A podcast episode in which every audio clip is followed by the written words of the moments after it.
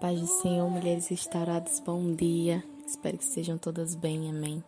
Sou Tina Lima, discípula da pastora Isa. Hoje eu vim trazer uma reflexão. Nós estamos na série Elas Extraordinárias. E eu vim falar hoje da mulher adúltera. Um texto que se encontra lá em João, capítulo 8. A palavra vai falar que pela manhã Jesus assentado no templo ensinava quando vieram os escribas e os fariseus e trouxeram uma mulher que foi pega em adultério. A situação em que aquela mulher foi pega fazia com que ela fosse condenada ao apedrejamento. A palavra diz que eles trouxeram aquela mulher, colocaram ali diante de todos, para que ela fosse julgada, para que ela fosse condenada pelo seu pecado. O desejo daquelas pessoas era que ela fosse apedrejada. Eles insistiam, eles cobravam de Jesus uma resposta, um posicionamento diante daquela situação. E Jesus disse para eles, lá no versículo 7 do capítulo 8 de João: Aquele que dentre vós está sem pecado, seja o primeiro que lhe atire uma pedra. E no versículo 9 diz: E eles, ouvindo isto, sendo condenados por sua própria consciência, saíram um a um, começando no mais velho até o último. Aquela mulher estava ali esperando uma punição pelo seu pecado, porque ela já havia sido condenada pelo povo. Eles estavam ali desejando que ela fosse apedrejada. Ele estava numa situação de humilhação, de vergonha, encurralada, desesperada aguardando a sua morte. É provável que aquela mulher tenha se arrependido do seu erro.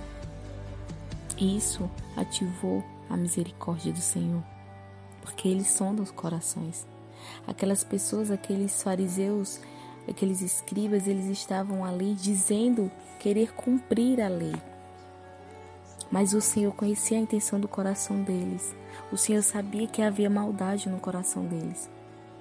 Eles diziam querer cumprir a lei, mas a lei, segundo a lei, o homem também deveria ser condenado. Mas eles levaram só a mulher. E a própria palavra diz que eles tramavam contra Jesus. Aqueles homens também estavam em pecado. Eles só estavam pecando de uma maneira diferente. Eram hipócritas. Enquanto aquela mulher estava ali, aguardando seu julgamento, desejando por mais uma chance, eles estavam ali usando do pecado dela para esconder os seus próprios pecados. E ao invés de condená-la, o Senhor usou de misericórdia com ela. O Senhor a perdoou. Ele deu uma chance daquela mulher fazer diferente, daquela mulher ser transformada. No versículo 10 ele diz: Mulher, onde estão aqueles teus acusadores? Nenhum homem te condenou. E ela disse: Nenhum homem, Senhor. E ele disse: Nem eu te condeno vai-te e não peques mais. Para aquelas pessoas que a levaram ali, ela não tinha importância nenhuma. Eles não se importavam com a vida daquela mulher, mas o Senhor a amava. Ele desejava que ela fosse transformada, ele desejava que ela tivesse uma mudança de vida. E ele deu mais uma chance para ela. Durante toda a nossa vida, nós nos deparamos com pessoas que estão na posição de acusadores, pessoas que nos julgam, pessoas que nos condenam, pessoas hipócritas que apontam o erro do outro quando no coração carregam maldade, pessoas que se julgam super santos só por pecarem de maneira diferente. Aqueles homens estavam tão em pecado quanto aquela mulher. Diante do Senhor, pecado é pecado. E não é diferente hoje. Muitos apontam o erro do outro para esconder os seus próprios erros. Muitos são como aqueles fariseus.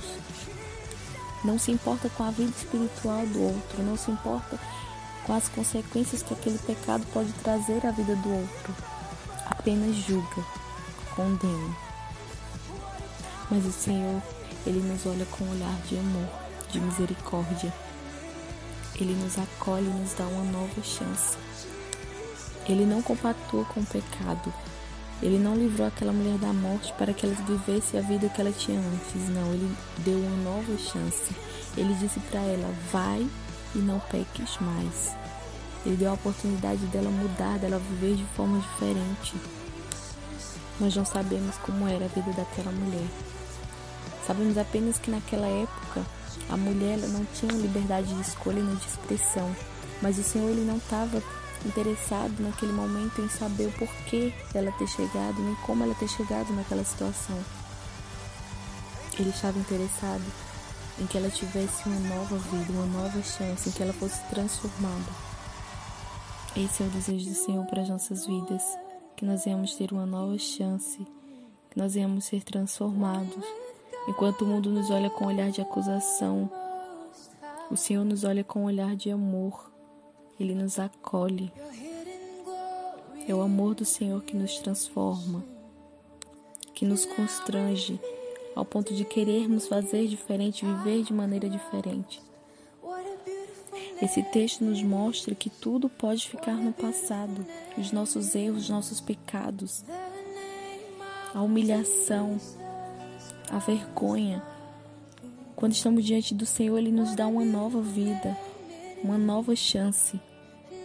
O nosso pecado não faz com que o Senhor nos ame menos, não invalida os planos do Senhor para as nossas vidas. O Senhor continua desejando que a gente tenha uma transformação, que a gente venha viver da maneira que Ele quer. Nós só precisamos nos arrepender. Nós precisamos estar diante dele, reconhecer e aceitar o perdão que ele nos oferece. O perdão que apaga todos os nossos pecados. Nós somos criadas para sermos extraordinários. E o que nós fizemos, quem nós somos no passado, não invalida aquilo que o Senhor planejou para as nossas vidas, aquilo que Ele tem declarado sobre nós. Não quando nos arrependemos, quando fomos lavados e purificados pelo sangue de Cristo. O Senhor nos olha com um olhar de amor, Ele nos perdoa, para que nós também venhamos amar o próximo, para que a gente venha também usar de misericórdia com o outro, ao invés de condenarmos, de apontarmos o erro do outro, que a gente venha ajudar o outro, que venhamos estender a mão, o Senhor deu uma nova chance, uma nova oportunidade àquela mulher. E Ele nos dá essa oportunidade todos os dias. Todos os dias, se desejarmos, se nos arrependermos diante do Senhor, se aceitarmos o perdão do Senhor, nós podemos desfrutar dessa nova oportunidade que Ele nos dá.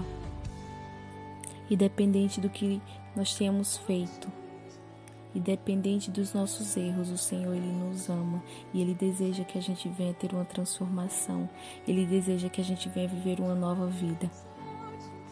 Eu não sei como está o teu coração. Eu não sei se você se encontra com aquela mulher encurralada, apontada, humilhada por algum erro que tenha cometido.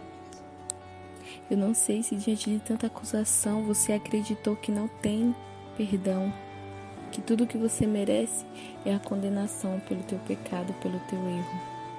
Quero te dizer que o Senhor, Ele não te olha com olhar de julgamento, de condenação, Ele te olha com olhar de amor. O Senhor, Ele apaga os teus erros, Ele te dá uma nova oportunidade. Ele continua te amando, independente do teu erro. Você só precisa aceitar o perdão do Senhor e tomar posse da nova vida nele. Amém.